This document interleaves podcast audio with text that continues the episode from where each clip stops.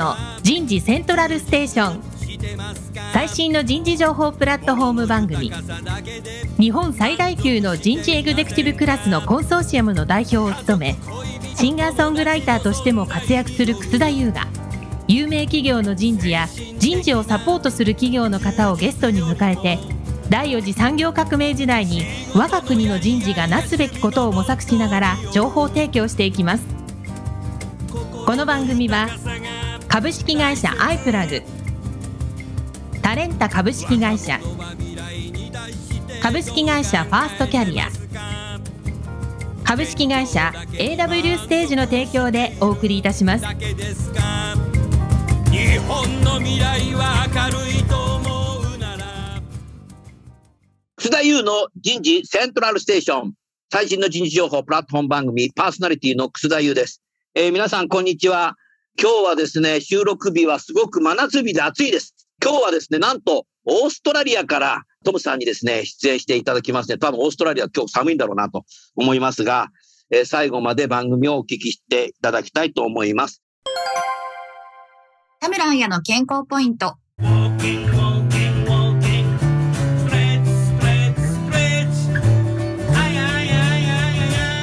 好感を持たれる表情とは？日本人は表情が乏しいと言われますが、リモート生活やマスク生活により以前にも増して無表情になっていませんか？体の筋肉と同じように顔の筋肉も使わないと衰えます。表情筋を使わないといざ笑おうと思っても顔が引きつり自然な笑顔が作れません。自然な笑顔はマスクをつけていても目元が柔らかくなり、相手に好感を持たれやすくなります。口角をしっかり上げて笑うことで、頬の筋肉がほぐれ、自然な笑顔に近づきます。好感を持たれる表情とは、えー今日のテーマは、グローバルにおける採用 DX 動向と最新の AI 活用事例になります。早速ですが、今日のゲストをご紹介いたしましょう。えーシドニーからですね、番組に出演していただきます、ハイアビューのトムさんです。トムさん、どうぞよろしくお願いします。Yes, thank you very much. Uh, my name is Tom Cornell, and I'm the head of assessments for Asia Pacific at HireVue. ありがとうございます。トム・コーネルと申します。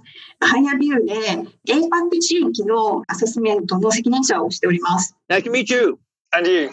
続きまして、タレンタ株式会社カスタマーサクセスマネージャーの東畑千奈美さんです。東畑さん、どうぞよろしくお願いします。よろしくお願いします。もう一方、通訳のタレンタ株式会社カスタマーサクセスマネージャーの茂木正さんです。茂木さん、今日も通訳どうぞよろしくお願いします。どうぞよろしくお願いいたします。さあ、最初にね、私から少し HireVue についてですね、私なりの知識をリスナーの皆さんにお話ししようと思っています。まず、 HireVue はいわゆるデジタル面接プラットフォームです。そして、ビデオ面接、AI アセスメント、会話型の AI のチャットボットなんかをね、機能ついていますけども、もう HireVue は世界中でですね、使われてますが、約2000万人を超える方がビデオの面接とですね、1億4300万人がチャットベースで候補者のエンゲージメントをホストしている企業です。まあ、世界最大のね、HR Tech、HireVue、デジタル面接プラットフォームなのかなという、そんなふうに思います。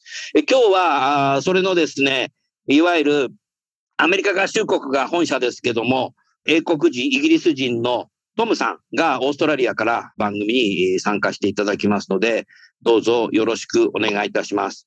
まず最初に、トムさん、三つ、私がですね、日本の人事の課題取り組みを少しお話をしたいと思います。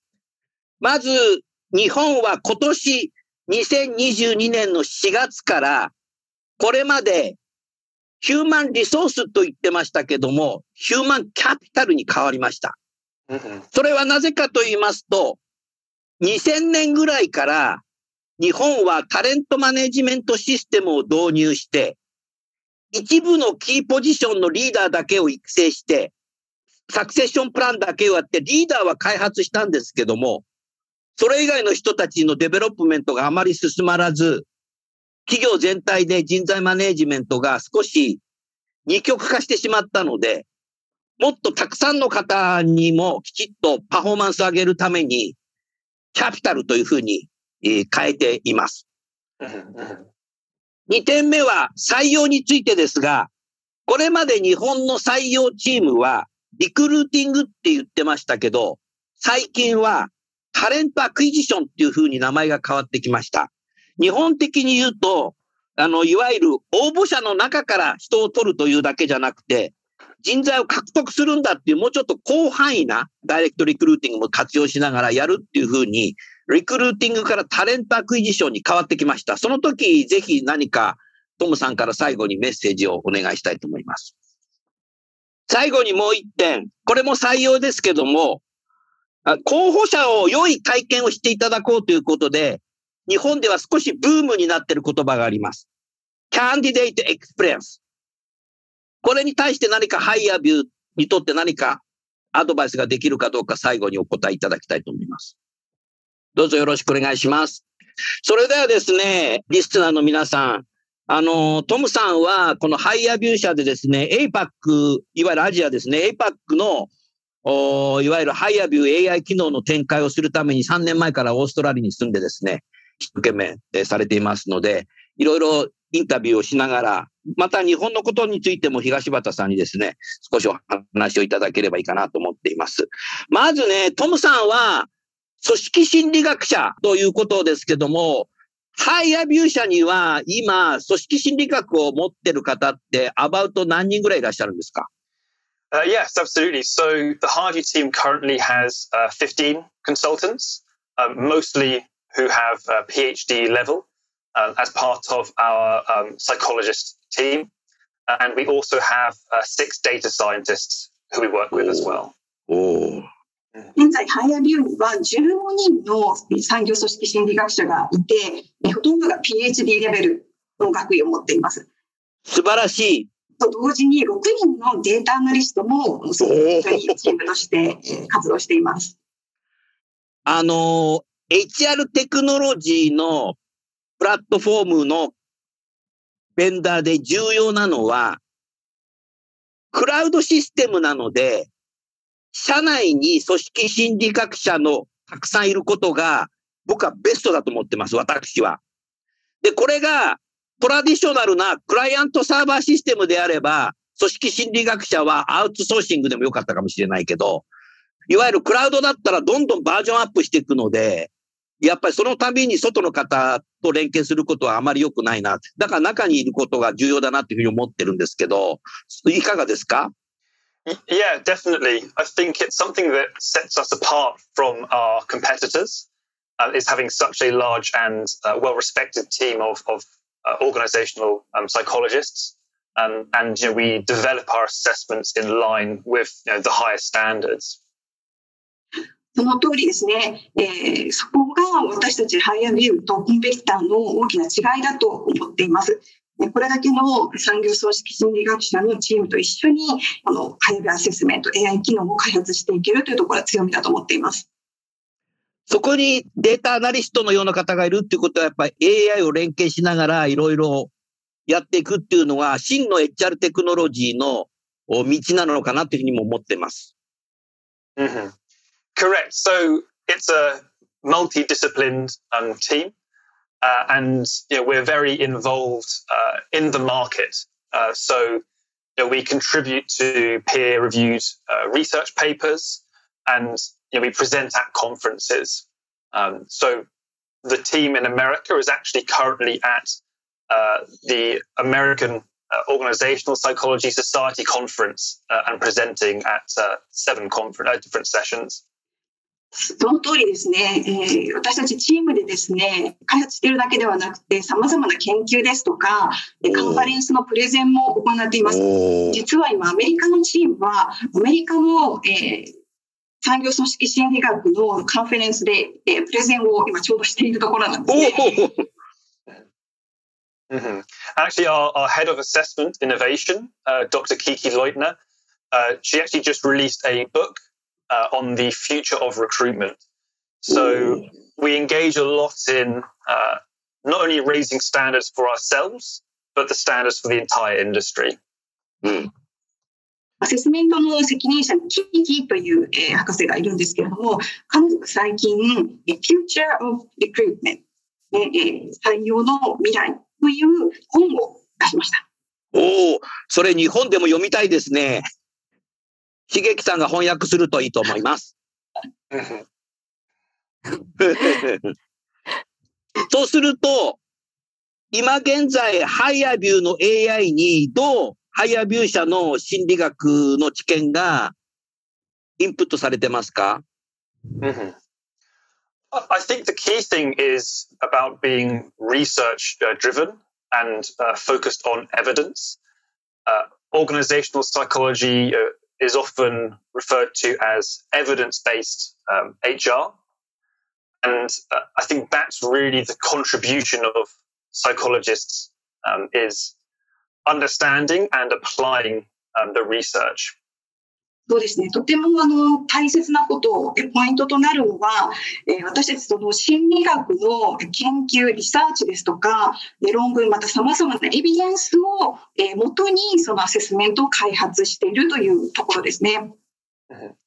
And I think for, and so certainly for us, yeah, that means we presenting solutions around structured interviewing, uh, you know, uh, psychometric assessments, uh, trying to bring uh, structure and consistency into the hiring process um, is really key.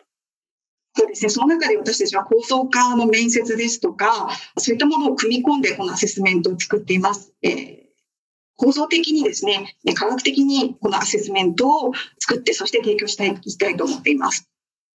うん。素晴らしいね。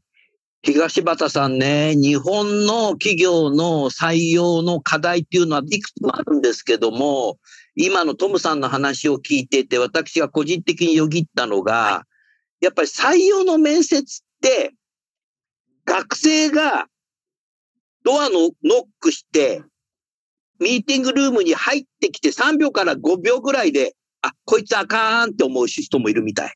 だから何かっていうと、見ただけでイメージしちゃう、バイアスかけちゃう人結構多いんですよ。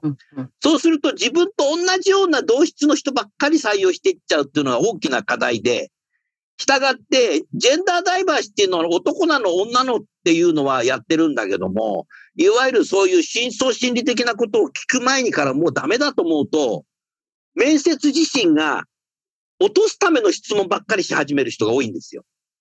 いかにお断りしようかなっていう。うん。人間って頭で分かってるんだけど、やっぱ心がそっちに行ってしまうことって何かありそうなんですけど、トムさんいかがでしょうか日本は特に同質化の採用してしまうケースが高い。Certainly, um, it's it's a very common discussion. We see it globally. Diversity and improving that um, is something that all organisations, um, of course, uh, want to do. そうですね。このダイバーシティについて、えーとてもグローバルでもあのよく会話に上る内容になっています。 and that's where you know, having a a more structured process as well as using assessments can can really help. Uh, by making it structured, it means everyone uh, is assessed in the same and consistent uh, way. Uh, it doesn't matter what the interviewer thinks of the person um, in advance. そうですね。ですので、このような問題が、えーハイアビューのその構造的なアプローチというものがとても助けになると思っています。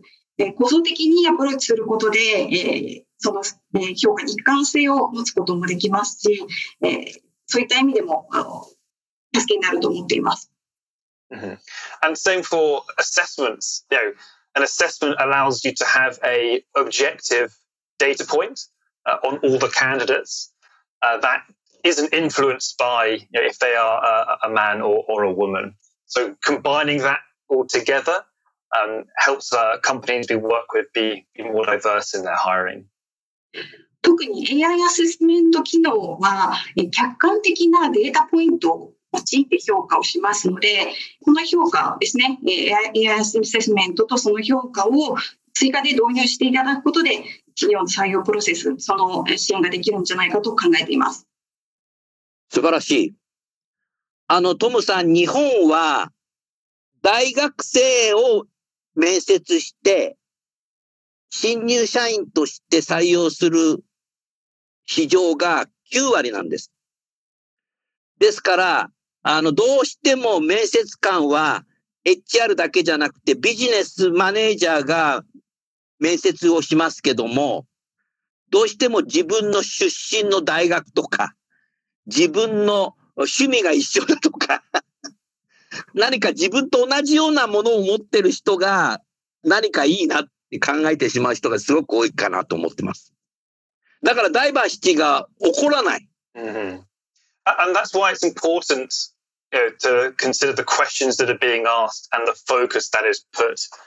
Uh, of course, if someone introduces themselves and tells you about their hobbies and it matches, then you can't stop that. But asking, you know, competency-based, structured questions um, should focus on answers that uh, are less likely uh, for the interviewer to just be uh, be biased because it matches uh, what they are like.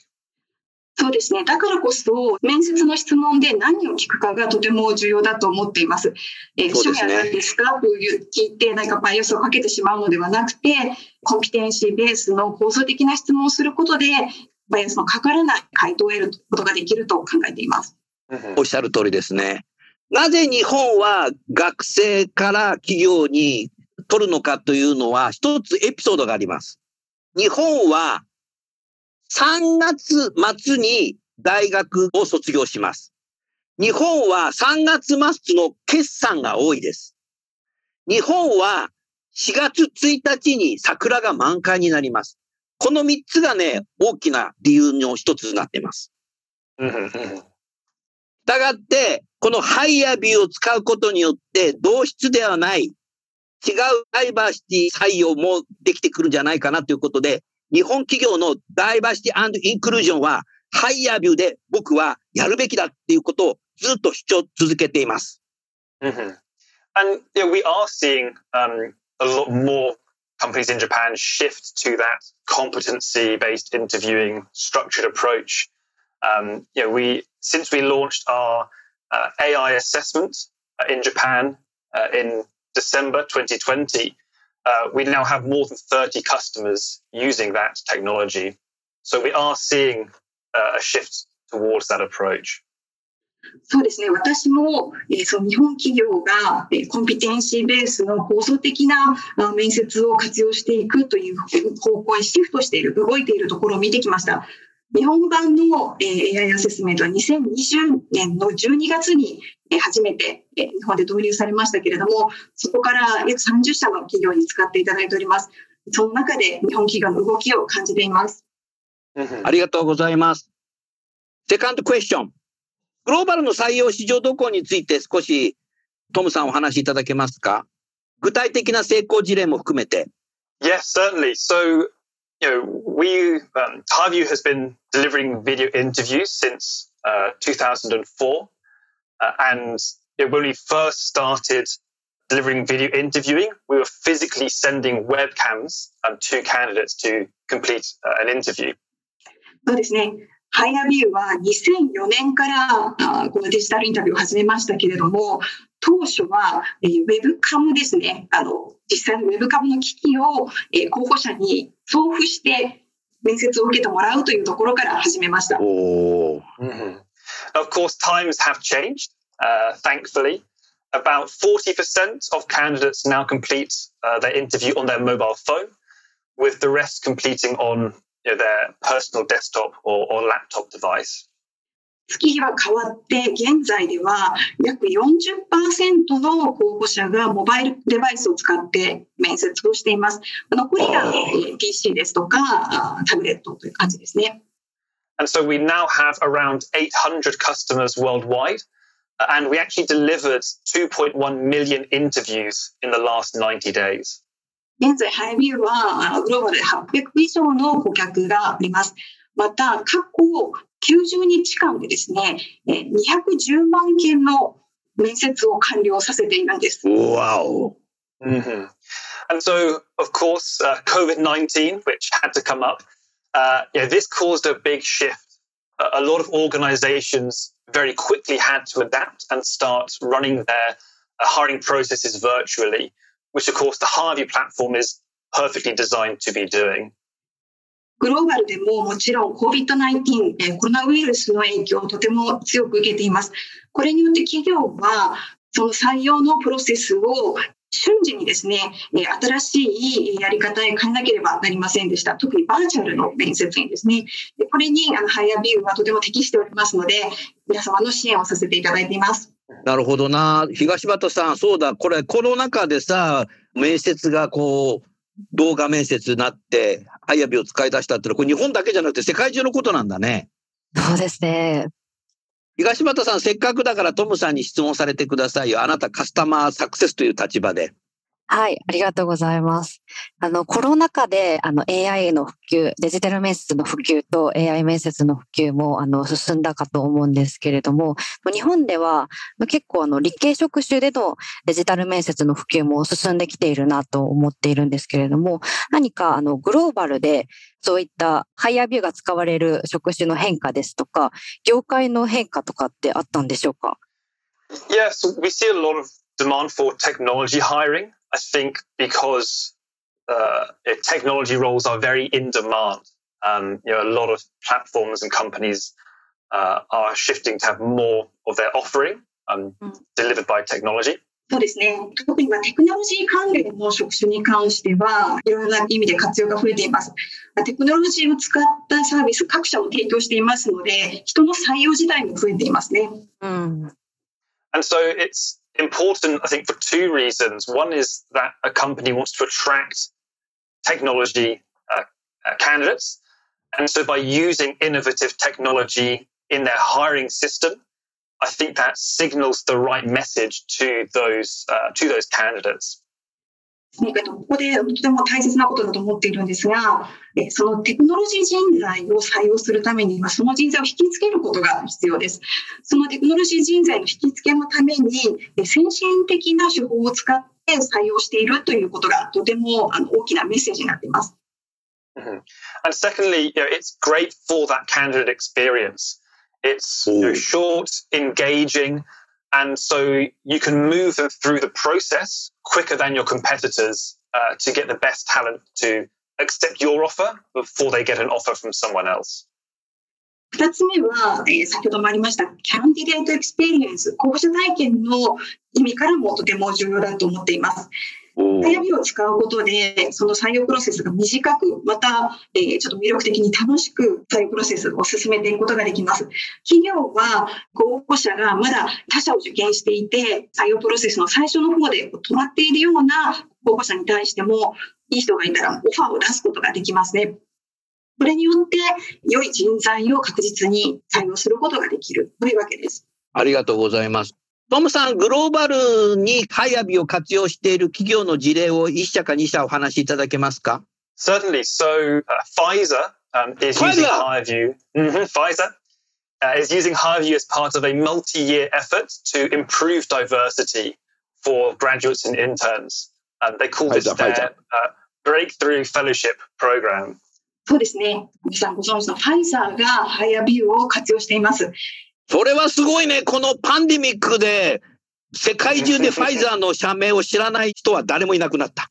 hmm hmm ファイザーは複数年かけて実施している彼らのプログラムにこのハヤビューを導入していまして、えー新卒ですとか、インターンの採用でダイバーシティを、インターンの採用？はい、ダイバーシティを、このハヤビューを使って進めています。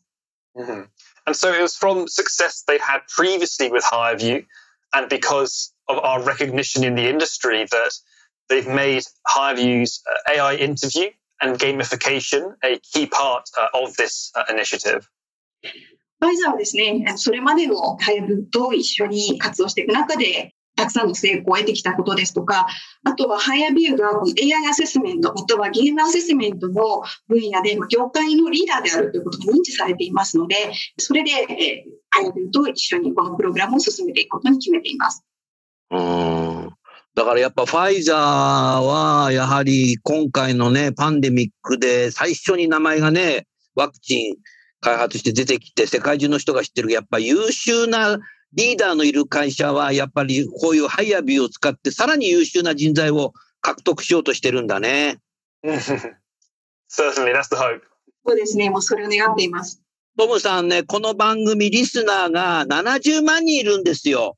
HR ばっかり。だからもうこの番組聞いてる企業さんはかなりやっぱり採用トランスフォーメーションをしていかないと、生き残り、サバイバルな時代になってきたなっていうふうにも思いました。hmm So, I mean, look, across the world, we are seeing similar challenges. Uh, there's a shortage of talent, and so organizations are struggling to attract and hire uh, the best people. そうですね、国際的にも同じような課題を人事の方は感じています。で人材が足りなくてですね、どのようにその人材を引きつけて採用させるかということにとても苦労しています。わお。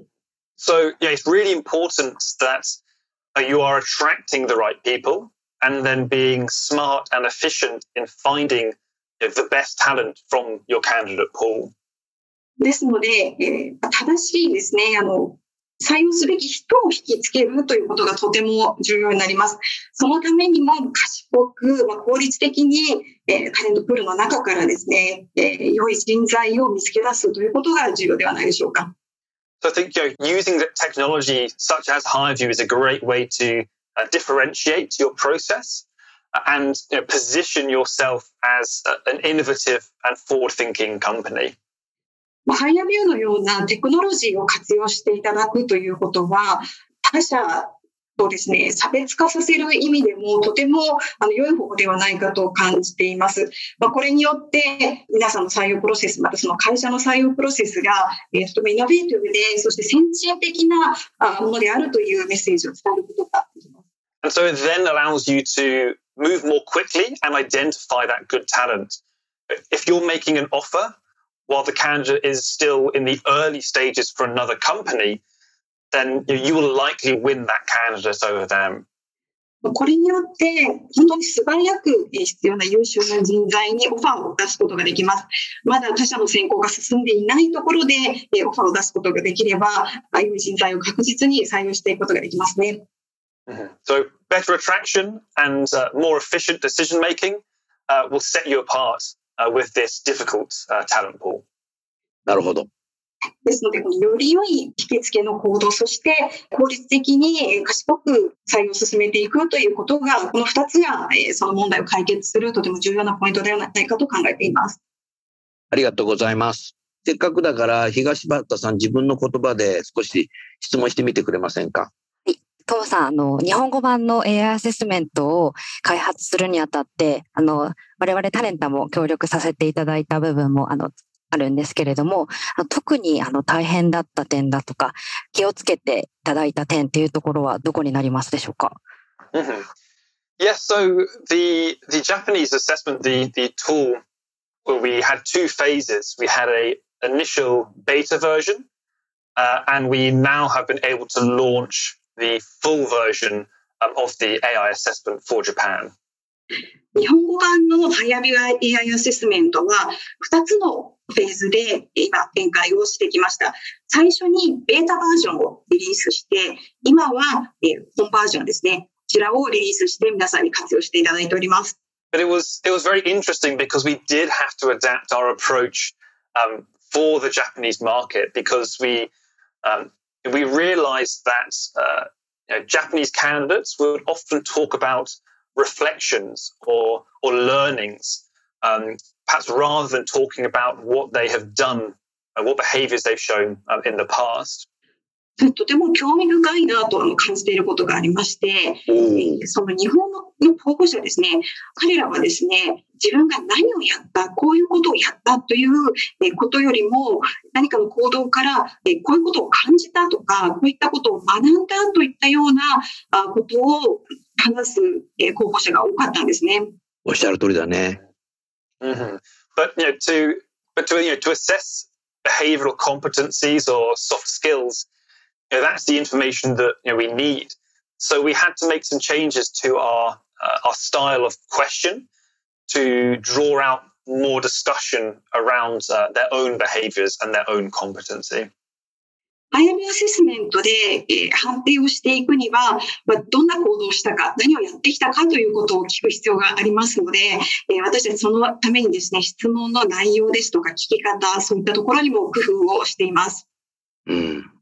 確かにコロナ禍で学生がキャンパスに入っていなくて、家の中からオンラインの授業を受けているので、あまり experience しないで就職活動している学生が増えています。 hmm Correct. And that's also why it's important, you know, if you're asking graduates uh, interview questions versus more experienced, that you give them the opportunity to bring experiences from school or university or from hobbies. You know, if they play sport, that might tell you about how they work as a team with others. その通りですね。なので、えーやはりその質問というところがとても重要になります。もちろん何をやってきたか、学校での生活、まあ、趣味のこと、何でも話すことできるんですが、例えばスポーツのことを話したとしても、えーその彼または彼女がどのようにチームの中で活動することができるかということを判定することもできます。そうだね。リーダーシップあるかどうかもわかるね。最近面白いエピソードとして、採用の面接で企業側が学生に何のアルバイトしてましたか？って質問したときに、スターバックスだって言ったときに、おお、ホスピタリティを学んだんだなっていうことで、こいついいなってなって。そんなエピソードも聞いてます。だけど、それだけでいいのかなとも思うんですけど。hmm Well, it's it's all about understanding what they learned from that experience. You know, uh, working in Starbucks, you often work with a team. You have to communicate and uh, work with customers, uh, and sometimes you have to have a lot of patience. You know, customers for their first coffee of the day can be uh, sometimes quite impatient and, and maybe rude. So it teaches them resilience. そうですね。スターバックスで働いていたことではなくて、そこで何を学んだかが重要ですよね。 そうですねえー。チームとして働くことですとか、メンバーもしくはお客様とのコミュニケーションを学んだとか、あとはお客様との中で理解を学ぶことができたとか、そこで何を学んだかということを聞けることが大事かなと思います。それも構造化面接の一つのクエスチョンですね。Correct. うん。その通りですね。さあ、それでは、あのーそろそろ時間になりますけど、東畑さん、最後にトムさんに質問ございますか？はい。では、トムさん、ハイアビューの最先端の技術っていうところをいくつかあの教えてもらったんですけれども、機器の本も読もうと思ってるんですけれども、今後の採用の未来っていうところについて、どういうふうに描いていらっしゃいますかわお。Yeah, I think um, there's two key things that we're going to um, continue to see. I think we're going to continue to see this trend of focusing on uh, efficiency and candidate experience. そうですね。二つキーになるトレンドがあると思っていて、一つが効率化、でもう一つがキャンディデートエクスペリエンス。この二つに注目し続ける必要があると思っています。わおわおわおわお。 Mm-hmm. You know, candidates are less willing to do a, a one hour test than uh, three interviews and then an assessment center. Um, they used to maybe accept that to join a respected company, but candidates now have more options uh, startups, small tech companies, uh, or working remotely for an international company.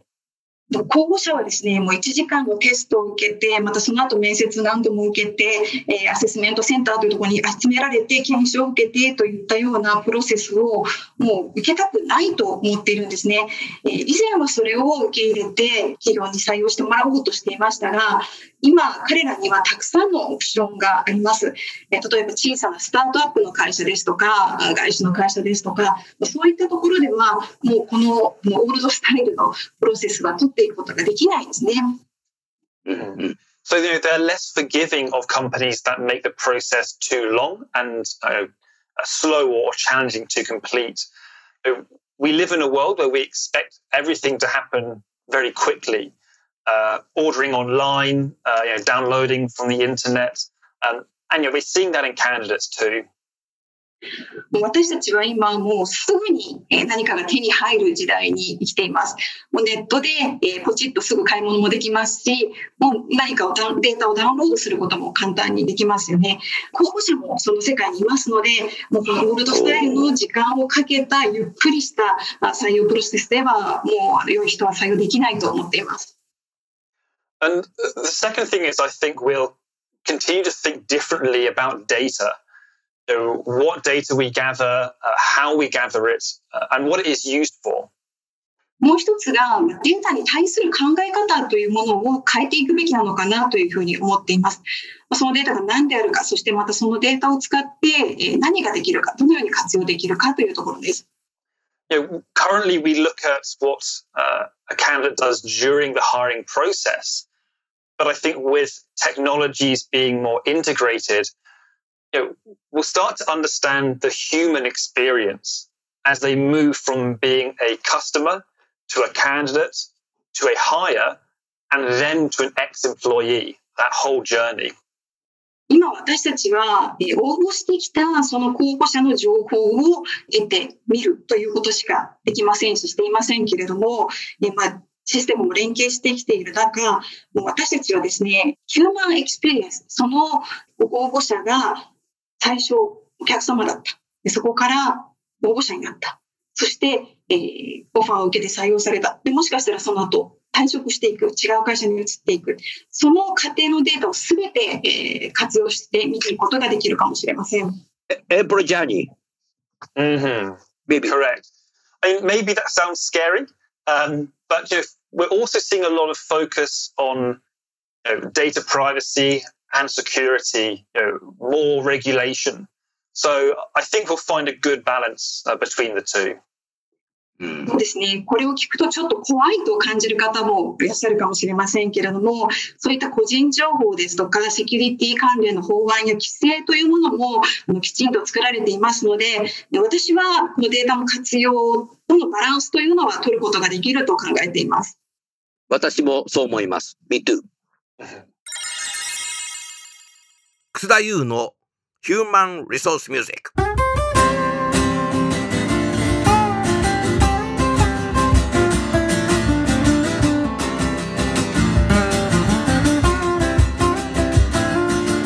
今日お送りする曲は、私のセカンドアルバムの中から、悲しきパターナリズムになります。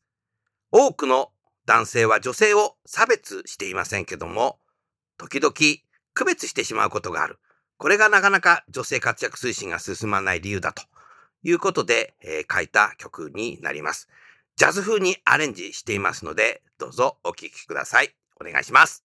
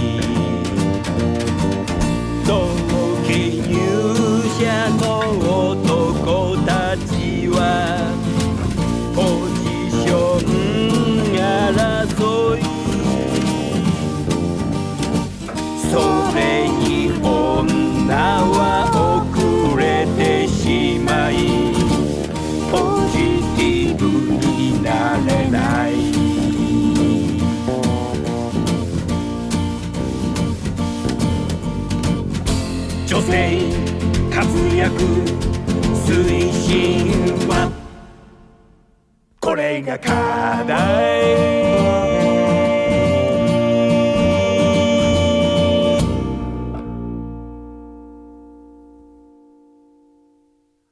さあ、トムさんありがとうございました。東畑さんね。はい。今日最初っからね、頭でね、ガツってきたなと思ったのが、ハイヤービュー社にはうん PhD の方がこれだけいるんだと、特に組織心理学者ということで15名もいるんだと。はいで、ここでね、我々日本企業は日本の大学についてもう一度ですね、忘れてはいけないことがあります。日本には700余りの大学があります。はいえー数えたことがありません。1、2、3、4ってね。えーその中でですね、日本の大学で、いわゆる organization development、組織心理学で PhD の取れる大学はありません。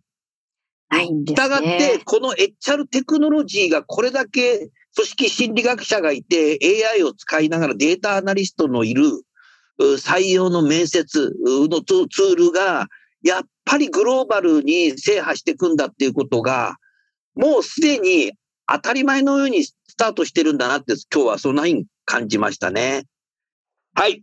それでは最初にですね、質問した3つ、トムさんにリスナーの皆さんにメッセージを添えていただきたいです。もう一度申し上げます。一つが日本では今、ヒューマンリソースという言葉がヒューマンキャピタルというふうに変わりました。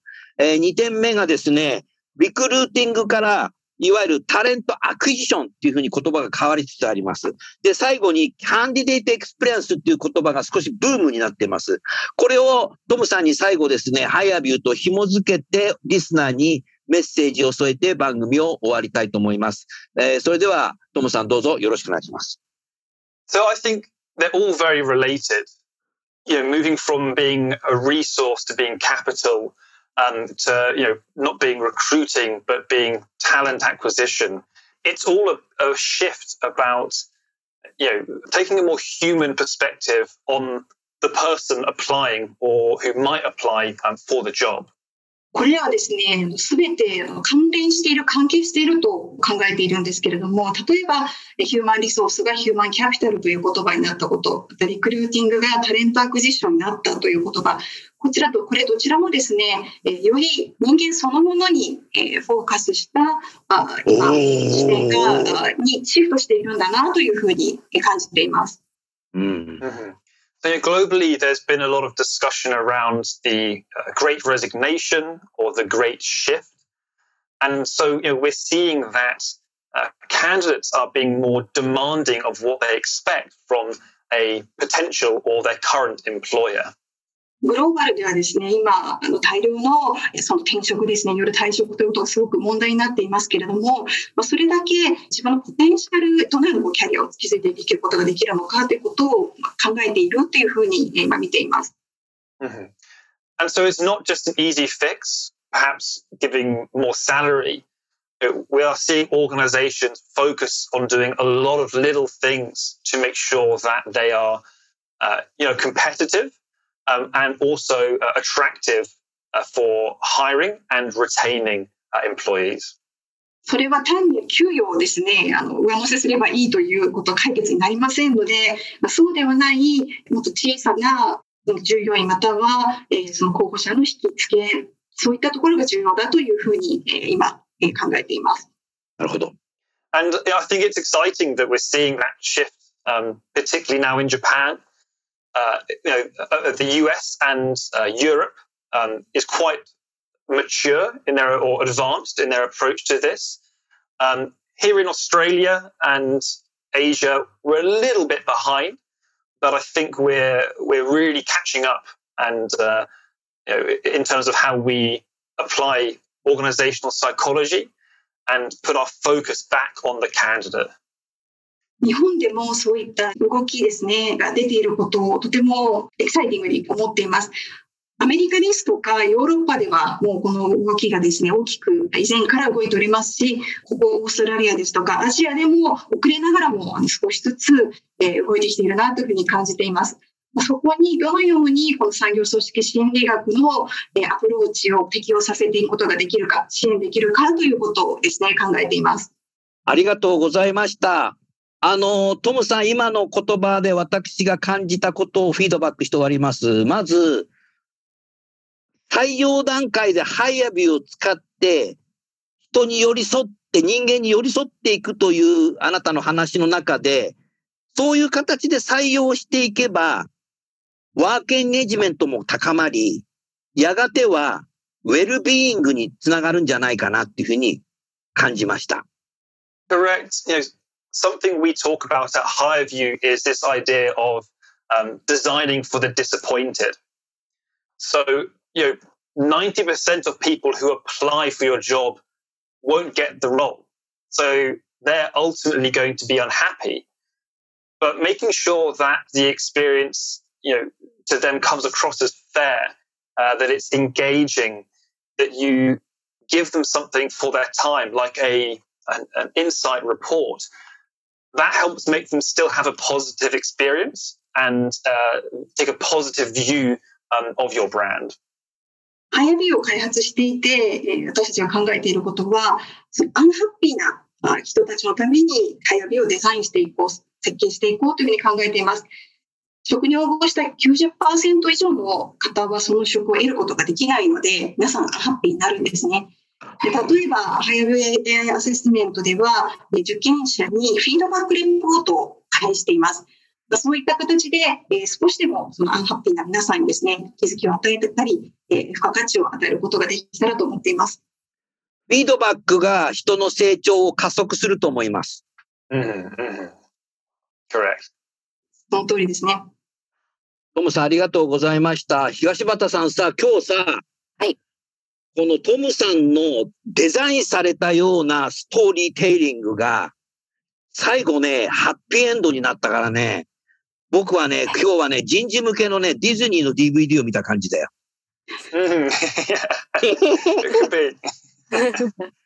さあ、それじゃあ最後にゲストの方をご紹介して番組を終わりましょう。ハイアビュー社のトムさん、それからタレンタ社の東畑さん、それから通訳の茂樹さん、どうもありがとうございました。Thank you very much! ありがとうございました。